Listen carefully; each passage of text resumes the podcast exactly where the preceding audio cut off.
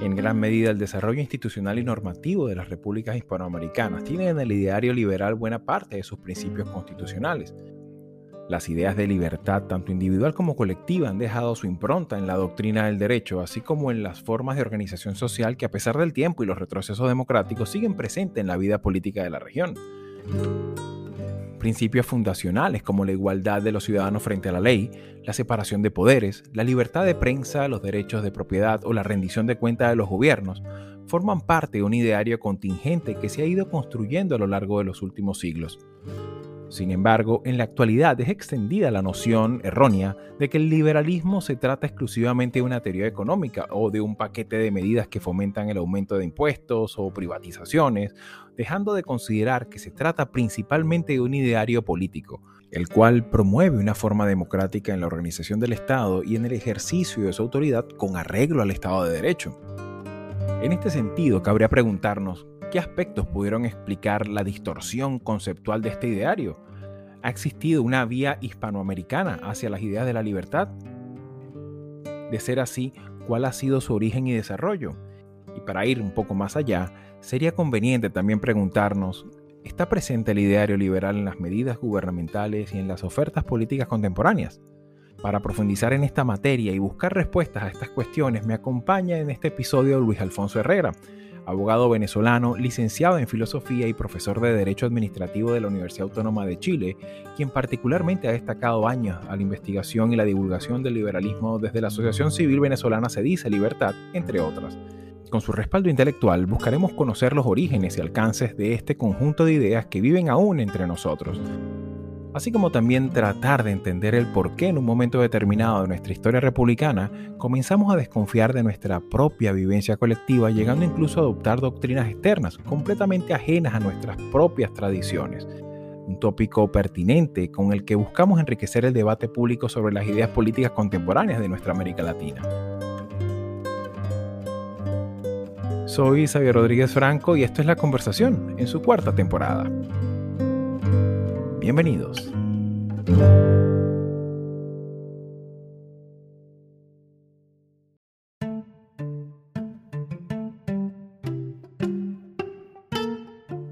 Bien amigos, como lo comentábamos en la nota introductoria, me acompaña en este momento el profesor Luis Alfonso Herrera. Bienvenido a Latinoamérica 21. Xavier, un gusto estar aquí contigo. La verdad es que, bueno, mucho tiempo sin conversar y qué bueno este, que lo podamos hacer en el, en el marco de tu, de tu programa aquí en Latinoamérica 21. Así que para mí un honor, un gusto y una oportunidad muy valiosa de abordar una temática de común interés. Claro que sí, Luis Alfonso. Y es que de hecho, en la propia planificación temática de esta temporada nos pareció importante tocar el tema del liberalismo y cómo este ideario ha conseguido su propio curso en la vida política latinoamericana. Y evidentemente, considerando tu trayectoria académica, pues sobre el tema no se nos ocurría mejor invitado. Para comenzar desde una perspectiva lo más pedagógica posible, ¿a qué nos referimos cuando hablamos del liberalismo en el marco de las ideas políticas? Eh, es de todo, pues muy conocido que por muchos años eh, el liberalismo no ha gozado de una buena prensa ni tampoco destacados referentes de cultura pop, por decirlo de alguna manera. Y pareciera que solo ha echado raíces en las visiones distorsionadas de sus enemigos. Y es que durante las últimas décadas más bien se ha convertido comunicacionalmente,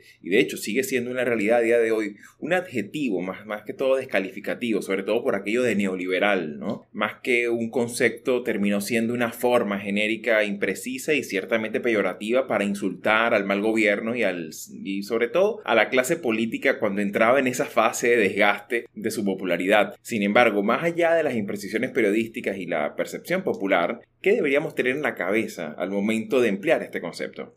Primero, tener muy en cuenta que cuando hablamos de liberalismo, no hablamos de una doctrina pétrea, cerrada, de una suerte, digamos, de, de, receta que podemos encontrar en una única fuente. Es más bien un ideario, es un ideario, eso sí, moderno, ¿verdad? Que tiene antecedentes, sin duda, en el periodo medieval y también incluso en la antigüedad, pero que su eh, expresión ya definitiva surge en la modernidad, estamos hablando siglos probablemente XVI, sobre todo XVII en adelante, en donde va a irrumpir en la historia, digamos, o en la reflexión histórica, un factor que antes no había gozado de ese mismo eh, estatus o esa misma importancia que es el individuo o la persona humana. El ideario liberal al que me refiero, luego podemos mencionar algunos pensadores, algunas fuentes, básicamente parte de asumir que todo miembro de la especie humana, que todo individuo de la especie humana tiene un, un, valor moral intrínseco en sí mismo, es decir, es un fin en sí mismo que no debe ni puede ser instrumentalizado por otros y especialmente por el poder político que se ejerza en los distintos territorios o sociedad. Y desde esa perspectiva de ser un fin en sí mismo, digamos en términos morales, se parte que ello deriva del reconocimiento de tres elementos en particular, que son la dignidad, la autonomía y la capacidad de elegir o la libertad, digamos en sentido estricto. La dignidad porque eh, los individuos que pertenecemos a la especie humana dotados de razón, de capacidad de discernir, de imaginar, de soñar, de proyectar, de calcular. Autonomía porque en función de esa capacidad podemos darnos fines, proyectos de vida, estrategias, es decir, podemos darnos normas de conducta. Y libertad porque podemos todas esas consideraciones ejecutarlas, llevarlas a cabo, desplegar acciones y por supuesto elegir los medios para cumplir ciertos objetivos. Esto conforme a nuestras propias creencias, preferencias y por supuesto también actitudes y capacidades. Ahora, para que estos elementos se puedan desarrollar en cada caso, es necesario, y así lo, lo plantea el ideario liberal, que las personas sean reconocidas en estos atributos en todos los ámbitos de la vida, tanto privada como pública. Es decir, el ideario plantea, el liberalismo, digamos, en sentido amplio, que la libertad debe reconocerse en toda sociedad y asegurarse, o estos tres atributos, en todos los ámbitos de la vida de una persona. Y a partir de esa premisa, que repito, surge fundamentalmente en el mundo moderno ya, y va a tener su expresión en las declaraciones de derechos, ¿verdad? Que van a ir surgiendo progresivamente de las importantes revoluciones políticas de la modernidad, se deriva un orden institucional, un poco vinculado con lo que en tu pregunta inicial planteabas. Rápidamente podemos entender no se limita a lo económico, sino que es un orden institucional y social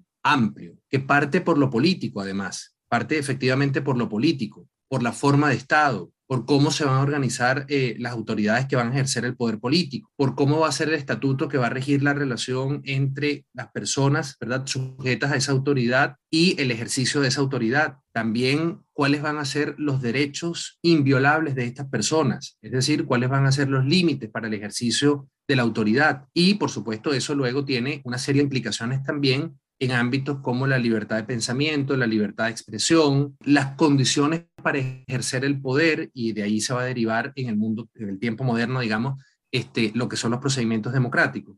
De manera que es un ideario que no está limitado a lo económico, como lamentablemente muchas veces en Latinoamérica, ¿verdad? En Hispanoamérica se le ve como una receta económica, sino que es un ideario político, esencialmente, moral también, porque tiene una clara raigambre, ¿verdad?, este, de defensa de la dignidad de las personas y de sus propias este, elecciones, pero que tiene luego una traducción, traducción institucional amplia, tanto en las instituciones políticas como en las económicas y por supuesto también en el ámbito de la vida privada.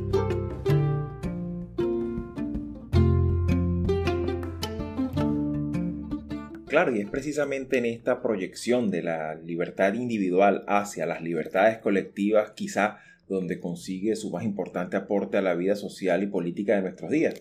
Y me parece muy importante tu énfasis en entender que no es un ideario explícalo todo, ni tampoco una vocación de superioridad científica, y que de hecho dentro del propio liberalismo hay corriente, lo cual también te habla de ese sentido histórico, contingente, de generaciones de intelectuales de aportes, mucha deliberación a lo largo de todos estos años, sobre todo en este último tramo de los últimos tres siglos. Pero ahora bien, centrándonos en el contexto hispanoamericano, sobre todo si consideramos las transiciones a la democracia de la segunda mitad del siglo XX, una etapa que ciertamente en eh, las élites políticas emergentes emplearon un discurso muy forzado en el que se presentaba la democracia como un instrumento para salir de la pobreza y como un sistema que iba a coordinar un reparto equitativo de la riqueza y desde el cual la planificación estatal iba a ser el garante de modernidad y de ascenso social. Y quizás en este punto comienza a distorsionarse los conceptos y sobre todo entra esa disputa allí también con las expectativas no satisfechas de la ciudadanía. Ante tanta expectativa, pues es normal y es comprensible eh, al momento en el que los aparatos estatales materialmente no pueden garantizar bienestar para todos, comienza como que a generarse un momento delicado de toma de decisiones y bueno, y comienzan las críticas, ¿no? A cualquier forma de priorización de las cuentas públicas, a cualquier proceso de privatización, a cualquier promoción o iniciativa de promoción de inversiones extranjeras o de ajustes fiscales. Y es aquí quizás donde consigue Asidero el término neoliberalismo en su acepción más abrasiva y más eh, contestataria al, mal gobierno en general. En este sentido, ¿a qué podría deberse este sobresalto en el relato político del liberalismo contemporáneo? Tú bien señalabas que el liberalismo no es una doctrina, ¿verdad?, monolítica, y que mucho menos ha tenido eh, las mismas expresiones en las distintas épocas y en las distintas sociedades. Y esto es muy cierto e importante tenerlo en cuenta. ¿no? Una cosa es la vía hacia una sociedad liberal o abierta, como algunos pensadores también la han llamado, este, de tolerancia, de inclusión, otra en los países germánicos, otra en la misma Francia, otra quizás en los países, digamos, como Italia, pero pensemos también que hay expresiones liberales en Asia, ¿verdad? En, en Oriente Lejano, o en Oriente Medio. Y eso nos debe llevar a preguntarnos si los hispanoamericanos y en general los hispanohablantes, incluido España, Portugal y Brasil, preguntarnos si nuestra cultura se ha preocupado por buscar una vía hispánica hacia la libertad, eh, esa sociedad abierta, inclusiva, tolerante y próspera, ¿no? que en definitiva se supone todos deseamos, eh, todas las personas de bien, ¿no? que no encontramos la violencia o la arbitrariedad como el camino para lograr las metas. Te partíamos diciendo que el ideario liberal es moderno y que por lo tanto aparece históricamente más bien de manera muy reciente este, y no desde la antigüedad. Y eso rápidamente nos tiene que hacer pensar que ese ideario es disruptivo y es innovador respecto de la misma tradición previa europea, pero claramente respecto de las culturas, tradiciones de Oriente Medio, de Asia, ¿verdad? De, incluso el, el mundo eslavo, por supuesto de África, pero también de las tradiciones o de las culturas previas a la llegada de Europa a América, de los europeos, es decir, las llamadas culturas precolombinas o de los pueblos originarios. De modo que yo me atrevería a decir que desde el punto de vista hispánico, hispanoamericano concretamente, el camino hacia eh, las sociedades abiertas, libres que, a las que aspiramos, comienza paradójicamente con la conquista, porque la conquista es el momento histórico obviamente más allá de todo lo que eso significó en ese momento histórico, ¿verdad? En términos humanitarios, como lo podemos entender hoy día. En esa época no se podía entender de ese modo, eran otras las coordenadas. Allá de ese elemento, que no es menor, es el momento en el cual llegan a estos territorios estas ideas. Por supuesto, no todavía maduras, ¿verdad? No todavía decantadas, pero ya está esa base que, como bien sabemos, constituye el fundamento de esta visión del ser humano, que es la fusión de las tradiciones griegas, romanas, cristianas y judías, ¿verdad? Esa combinación tan particular este, en términos civilizatorios de eh, lo greco-romano con lo judeo-cristiano. Allí están las bases, los fundamentos, y eso llegan es a través de la conquista. Y yo diría que durante los 300 años de la muy maltratada historia, así llamada colonial, que más bien deberíamos denominar de otra forma, virreinal, monárquica, etcétera, se van a generar en estos territorios una serie de avances que van a estar en gran medida influidos, por ejemplo, por pensadores claves dentro de lo que es el ideario liberal, como son los teólogos de la Escuela de Salamanca y de otras universidades en España, Juan de Mariana, Francisco de Vitoria, eh, Francisco Suárez, Tomás de Mercado, ¿verdad? Que son, digamos, nombres que poco de pronto se conocen en el mundo liberal, pero que generaron en ese momento histórico un impacto importante Luego vendrán los aportes de Adam Smith, de David Hume, de John Locke, posterior a estos pensadores, por supuesto también de los llamados padres este, de la Constitución norteamericana y de la República norteamericana, los llamados padres fundadores, ¿verdad? Pero eh, las reflexiones de estos autores y de otras cantidad de personajes y también de actores políticos van a generar un marco institucional en el mundo hispánico, fundamentalmente en los territorios americanos, desde México hasta la actual Argentina, ¿verdad? Bueno, en donde están unas bases, eh, importantes para lo que luego va a ser el Estado de Derecho moderno, para lo que luego va a ser el Estatuto de los Derechos Fundamentales, para lo que va a ser la limitación del poder por vía del control judicial. Eso lo desconocemos, pero ahí hay unos antecedentes importantes. Y voy a una segunda idea también muy paradójica. ¿Cuándo se interrumpe ese proceso que lo podemos ver como, bueno, lento? Habría que hacer un contraste con lo que estaba pasando en el norte de América, con lo que estaba pasando con la misma Europa y ver si efectivamente eh, fue un periodo de avance o no. Eh, lo cierto es que, a mi entender, ese proceso se interrumpe paradójicamente con las independencias. Y es muy extraño porque uno podría decir, caramba, pero es que las independencias más bien no se supone que fueron un momento en el cual estos países se liberaron de un régimen opresor y avanzaron más rápidamente conforme a esas ideas modernas hacia la constitución de sociedades eh, más bien eh, libres, más bien, digamos, inclusivas. Y la respuesta es no, porque en general las independencias, ¿verdad? Más bien fueron un momento en el cual un sector de esas sociedades en ese momento histórico insurgen contra la metrópoli, es decir, contra la corona española. De hecho, muchos historiadores hoy en día aceptan que se trata de más bien una suerte de guerra civil, más que de una guerra de independencia, la que hubo en el siglo XIX en estos territorios. Cabe destacar aquí el componente sociológico, que es precisamente lo que la historiografía y la evidencia empírica vendría a demostrar. Y es que precisamente tenemos que hablar de una sociedad estamental que se fractura abruptamente y se produce una lucha intestina en ese momento España precisamente está librando calle a calle una guerra de liberación nacional en su propio territorio, por lo que muy difícilmente pueda gestionar efectivamente la administración de las provincias de ultramar. Muy bien lo que señala respecto del elemento sociológico, porque eso nos permite comprender que la iniciativa de romper con la corona española y fundar estados modernos, digamos, eh, independientes, no es algo que comparte toda la población en los distintos territorios en ese momento histórico, sino es principalmente de la élite criolla. Y lo que va a venir después en la mayoría de nuestros países, después de las independencias me refiero, es un orden institucional y político pensado, lamentablemente hay que decirlo, para esas élites que impulsan la independencia. No está pensado inicialmente para los pardos, para los negros, para los indios, es decir, para el resto de la sociedad, que más bien, incluso en textos del propio Bolívar se ve como un problema. Caramba, es que está esta mestizaje, está esta diversidad, ¿cómo vamos a hacer? Esto se va a volver, ¿verdad? Este, una situación más bien conflictiva. Y como este proceso, además de abrupto, digamos, la ruptura brutal es una guerra bastante cruenta contra España, y bueno, va a dejar destruidos estos países, digamos, en especial países como Venezuela, lo cierto es que el orden que progresivamente va a ir surgiendo de allí es un orden que realmente no está pensado en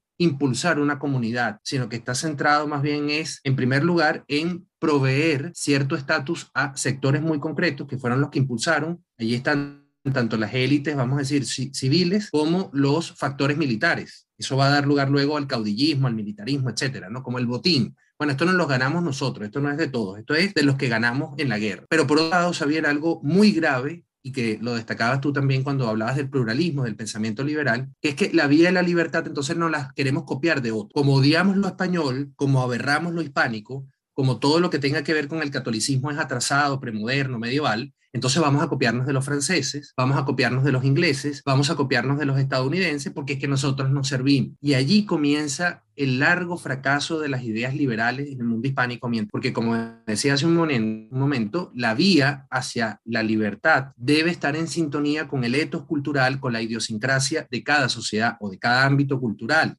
no funciona la extrapolación, el copia y pega. Y eso fue lo que a nivel constitucional hicimos, pero además con cosas rocambolescas, ¿no? Tratando de mezclar, imagínate tú, el liberalismo francés, que deriva, digamos, de la Revolución Francesa, con sus altos y sus bajas, con el liberalismo estadounidense, que tiene una tradición jurídica y política, digamos, muy distinta, que viene del mundo británico, en fin, una serie de mezclas que, por supuesto, no funcionan en la práctica va a dar lugar primero al fenómeno grotesco del caudillismo, del militarismo, ¿verdad? de las montoneras, de las revoluciones, hay guerras entre los países además, esto es una cosa dramática, ¿verdad? En varias partes del continente. Pero además de eso va a dar lugar supuestamente a dos tendencias políticas que eh, evidencian muy bien lo que estamos ahora comentando, los conservadores y los liberales. Normalmente con esos nombres u otros se van a generar partidos políticos o agrupaciones políticas en nuestros países, pero la verdad es que los conservadores lo que estaban en muchos casos era más cercanos, por cierto, al ideario liberal que los eh, llamados liberales, pero lo que estaban peleando era en definitiva por privilegios en muchos casos. Claro. Y en el caso de los llamados liberales, bueno, como en algún momento se llegó a afirmar en Venezuela, eh, si ellos hubiesen sido eh, federalistas, nosotros hubiésemos sido centralistas. Es decir, era llevar la contraria. Una forma de diferenciarse de los otros, llevar la contraria, exactamente. ¿Y dónde está la prueba? Porque a veces muchos historiadores dicen, no, pero eso es una falacia, digamos, decir que no hubo, por ejemplo, en Venezuela o en Colombia o en Chile, un eh, marco institucional liberal en el siglo XIX, porque ahí está el derecho a la propiedad privada, ahí está en general, digamos, la libertad de expresión, ahí está el Poder Judicial. Bueno, sencillamente veamos cómo era el control judicial, la independencia de los tribunales y el respeto a las decisiones de los tribunales durante el siglo XIX, Estado de Derecho, y en segundo lugar veamos cómo era la alternancia en el poder. Es decir, si esencialmente el ideario liberal exige la limitación del poder político, bueno, eso no fue una realidad en nuestros países durante el siglo XIX. Es más, tardó mucho para que lo fuera ya entrado el siglo XX. De manera que es más bien, si cabe la expresión, un liberalismo muy doctrinario, muy retórico, bastante poco aterrizado en la realidad, digamos, más utilizado como manipulación, ¿verdad? Para quedar bien, porque soy moderno, siguiendo esas ideas, pero que va acumulando más bien una frustración en el pueblo llano y que luego, por supuesto, en el siglo XX entonces termina siendo repudiado y aceptado un ideario que históricamente nunca ha resuelto nada, que es el socialismo colectivista, ¿no? Sobre el que podemos hablar también. Claro.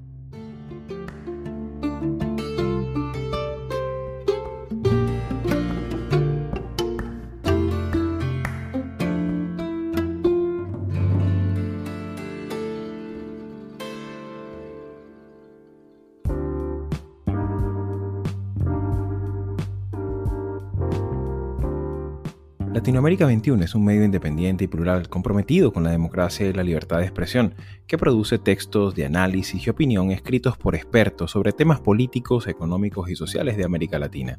Nuestra red está conformada por más de 150 columnistas latinoamericanos o latinoamericanistas de más de 20 países provenientes de diversas disciplinas que regularmente colaboran con sus textos. El contenido de Latinoamérica 21 es publicado en nuestra web en español, portugués e inglés y en diferentes secciones de una red que incluye a 16 de los principales periódicos de la región.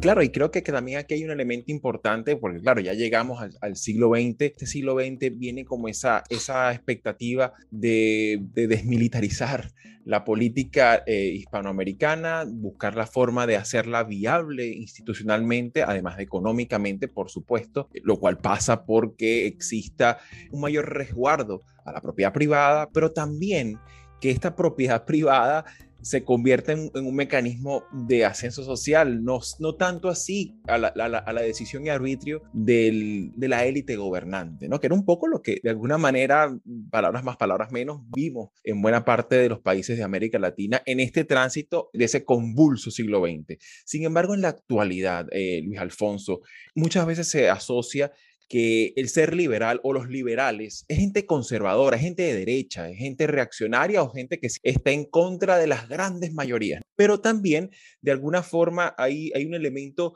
más, más denostativo que descriptivo de este pensamiento. Y en ese sentido, ¿consideras que en la actualidad hay alguna forma de expresión política, social o incluso referencial del liberalismo en, la realidad política de, nuestra región? Yo diría que en, las últimas décadas, partiendo también como en tu intervención anterior destacada, a partir podría decirse de finales de los 80 o la década de los 90 propiamente tal del siglo pasado, se da, digamos, históricamente una nueva oportunidad para que estas ideas que supuestamente tuvieron alguna vigencia de aplicación en el siglo XIX, ya, ya veíamos que esto habría que matizarlo al menos o problematizarlo. Claro. Bueno, se puede decir que durante las primeras seis, siete décadas del siglo XX, en la mayoría de nuestros países, hubo dictaduras militares eh, que eran colectivistas, estatistas, es decir, no eran precisamente dictaduras militares orientadas hacia un modelo, digamos, autoritario, pero, por ejemplo, liberal en lo económico, sino que más bien eran estatistas, colectivistas. Eh, directamente, pues hubo eh, procesos revolucionarios socialistas, ¿verdad? En donde establecieron, bueno, una tiranía del proletariado, de partido único, etcétera, con obviamente el caso de Cuba a la cabeza. Entonces, digamos que son décadas en donde eso va a predominar. Las excepciones a esa realidad son países como Venezuela, en donde hay una democracia política a partir de finales de los 50, pero los que, por supuesto, somos de ese país, sabemos muy bien que si algo falló desde los orígenes de la democracia en Venezuela, fue esa división artificial y absolutamente arbitraria entre libertad política y libertad económica. De modo que casi podría decirse que la democracia venezolana nació condenada en la medida en que nació reñida con la libertad en el ámbito económico. Es decir, no se hizo sostenible en el tiempo y todo se depositó, pues, como quizás en otros países de la región ha podido ocurrir, en la exportación de una materia prima, ¿verdad? Este, que además era propiedad del Estado. Entonces, después de todo esto, como decía, es en la década de los finales de los 80, principios de los 90, en países como Chile en el marco de una dictadura, eh, también, por ejemplo, en Perú, en el marco de una dictadura, se da la posibilidad de recuperar estas ideas. No porque haya convicción en el liderazgo político en muchos casos,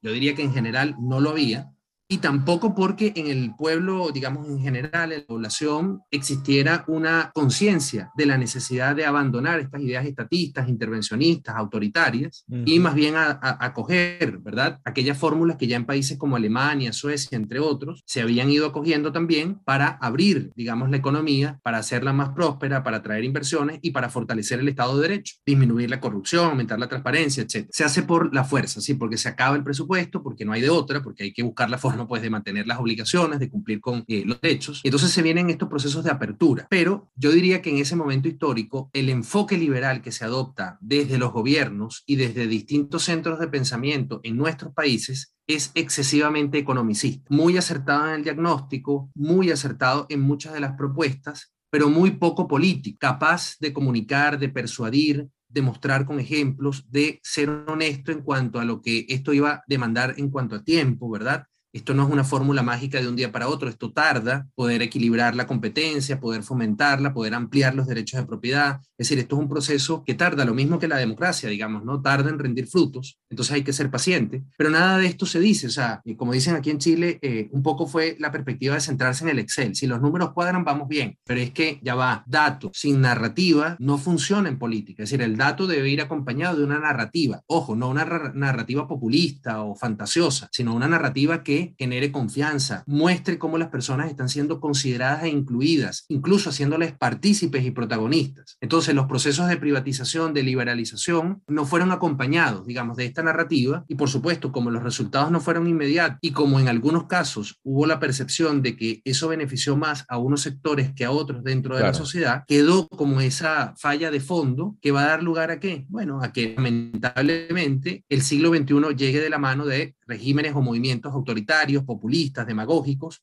profundamente antiliberales este, y que por supuesto tienen como, tienen como enemigo mortal cualquier forma ¿verdad? de libertad en el campo económico dicen que no en el campo político, pero en el campo político son tan autoritarios y tan tiránicos como en el campo económico. Y por supuesto, lamentablemente, por frustraciones y por un mal entendimiento o una mala comunicación entre los liderazgos políticos, por esa falla en la comunicación, bueno, los países quedan un poco a la deriva. Y diría que las últimas eh, muestras, digamos, eh, no las que están actualmente, por ejemplo, en ejercicio del poder en Uruguay, podría ser un ejemplo, en Ecuador podría ser otro ejemplo, y probablemente en Costa Rica, pero los ejercicios, por ejemplo, en Chile, este, con el expresidente Piñera ahora, con Mauricio Macri en Argentina, y probablemente en México, por ejemplo, caramba, uno se pregunta en qué medida efectivamente estos gobiernos pudieron tomar decisiones o estuvieron en capacidad de tomar decisiones siguiendo este ideario liberal y no más bien se centraron en algunas reformas muy concretas económicas, desvinculadas de una narrativa amplia que permitiera generar adhesión y comprensión de parte de la ciudadanía. Creo que hay un reto importante, y tú lo señalabas también, en cuanto a la comunicación, pero también en cuanto a mostrar cómo las personas desde la perspectiva liberal participan más y son más protagonistas de su destino que en las alternativas, por ejemplo, que plantean las distintas modalidades de socialismo, en donde esto no necesariamente es así porque se parte un poco en el fondo de la lógica de la rebelión en la granja. Nosotros tenemos la visión y gracias a nosotros ustedes se van a salvar, aunque esto no se diga de esa manera públicamente, ¿no?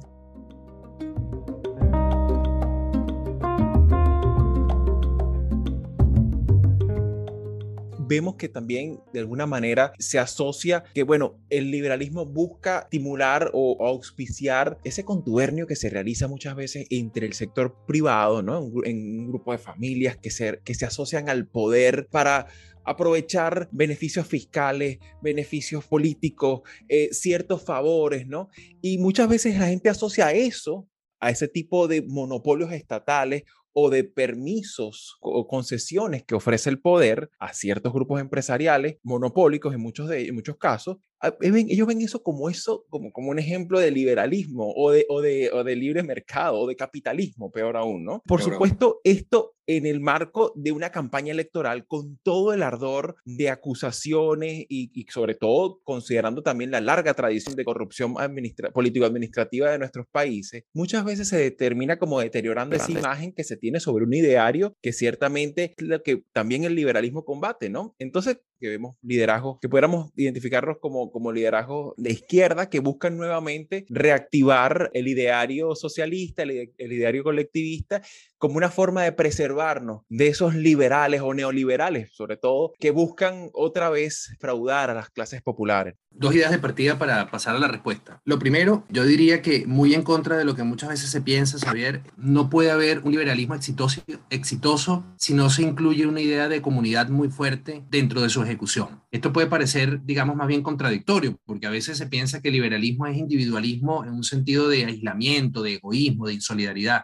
Para nada. Es decir, el liberalismo asume al ser humano como un ser de cooperación, que está inserto en un marco de intercambios permanente en todos los sentidos de la vida, de modo que nunca está aislado. Pero eh, cuando hablo de comunidad, me refiero a que desde el sector político, digamos, que es donde en definitiva los liderazgos, los partidos, la democracia este, eh, se desarrollan, si desde ese sector, desde el político, no hay una idea de comunidad en donde esta idea por la que partimos se haga cumplir, donde preocupe cada individuo, sino por un sentido de deber, por un sentido de responsabilidad, por un sentido además de comprender que el bienestar general nos beneficia a todos. Claro, y sobre todo de auditar al poder. En la medida en que las personas tienen mayor autonomía, pues mayor capacidad tienen también de controlar al poder, ¿no? Entonces, vincular liberalismo con comunidad me parece fundamental. Y lo segundo, entender que perspectivas liberales, a diferencia, digamos, de otras eh, corrientes políticas, no idealiza al ser humano. Lo que primero le dice a las personas es, mire, toda persona en el ámbito privado, pero también en el ámbito político, se mueven por intereses, responden a incentivos. O sea, no crea que se mueva porque lo ama usted o por altruismo, eso no existe, y menos con gente con poder.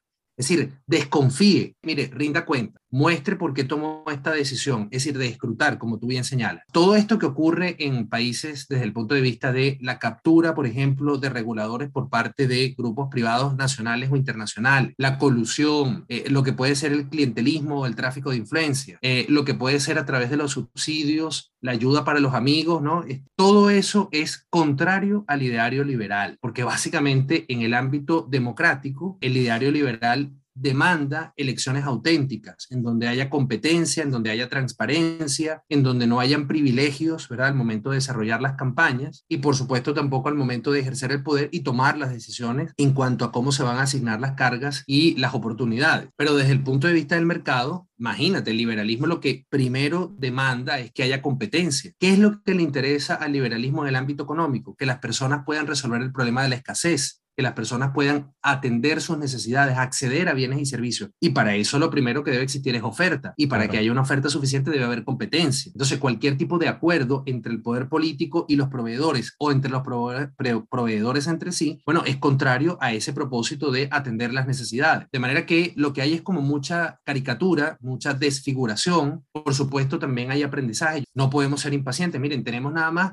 poquito más de 200 años de países independientes y mucho menos intentando vivir en libertad. O sea, nuestra regla ha sido vivir en tiranías. Bueno, entonces tengamos un poco de paciencia y vamos a comprometernos más. Pero no por eso caigamos en el error de pensar que las dictaduras militares o que, por ejemplo, los regímenes colectivistas, ¿verdad? Que parten de esa idea de que hay que redistribuir, pero no me importa cómo se produce, pues eso es capitalista. Es decir, no, hay que asumir la realidad. Y si hay una doctrina dentro del mundo filosófico, político, económico, o un conjunto de ideas, mejor dicho, que apuntan y que inviten a que seamos realistas al momento de abordar nuestros problemas, ese es justamente el ideario liberal. Así que la invitación es a conocerlo mejor, ojalá a practicarlo políticamente más y por supuesto debatirlo, porque también destacabas algo importante, no hay ninguna respuesta para todo. Aquí pueden haber algunas ideas y que desde otros idearios también, como la socialdemocracia, el socialcristianismo, incluso pueden haber también muy buenas ideas con las cuales dialogar, pero para eso debemos practicar ese ideal de, del democracia demócrata que escucha, que razona y que también se deja persuadir si es que escucha mejores razones que las que estaba defendiendo. Ciertamente lo que se llamaría como un gobierno cognitivo o un gobierno de hecho entre seres humanos que también pueden reconocer limitaciones y errores al momento de cometerlos. Así que creo que también es importante, pues, como bien lo has planteado, esa consideración de que el liberalismo también busca luchar contra la pobreza y sobre todo revaloriza al ciudadano frente a los excesos de poder que tienen los estados. Luis Alfonso, muchísimas gracias por tu participación y bueno, ya sabes, esta es tu casa. Un gran gusto, Xavier. Muchas gracias de nuevo por la invitación. Felicitaciones por esta iniciativa. Ojalá que tenga larga duración. Hace falta mucho estos canales de comunicación entre nuestros países, así que están haciendo un trabajo muy valioso, muy oportuno. Mucho éxito. Será, por supuesto, un placer volver a conversar contigo y colaborar con el proyecto.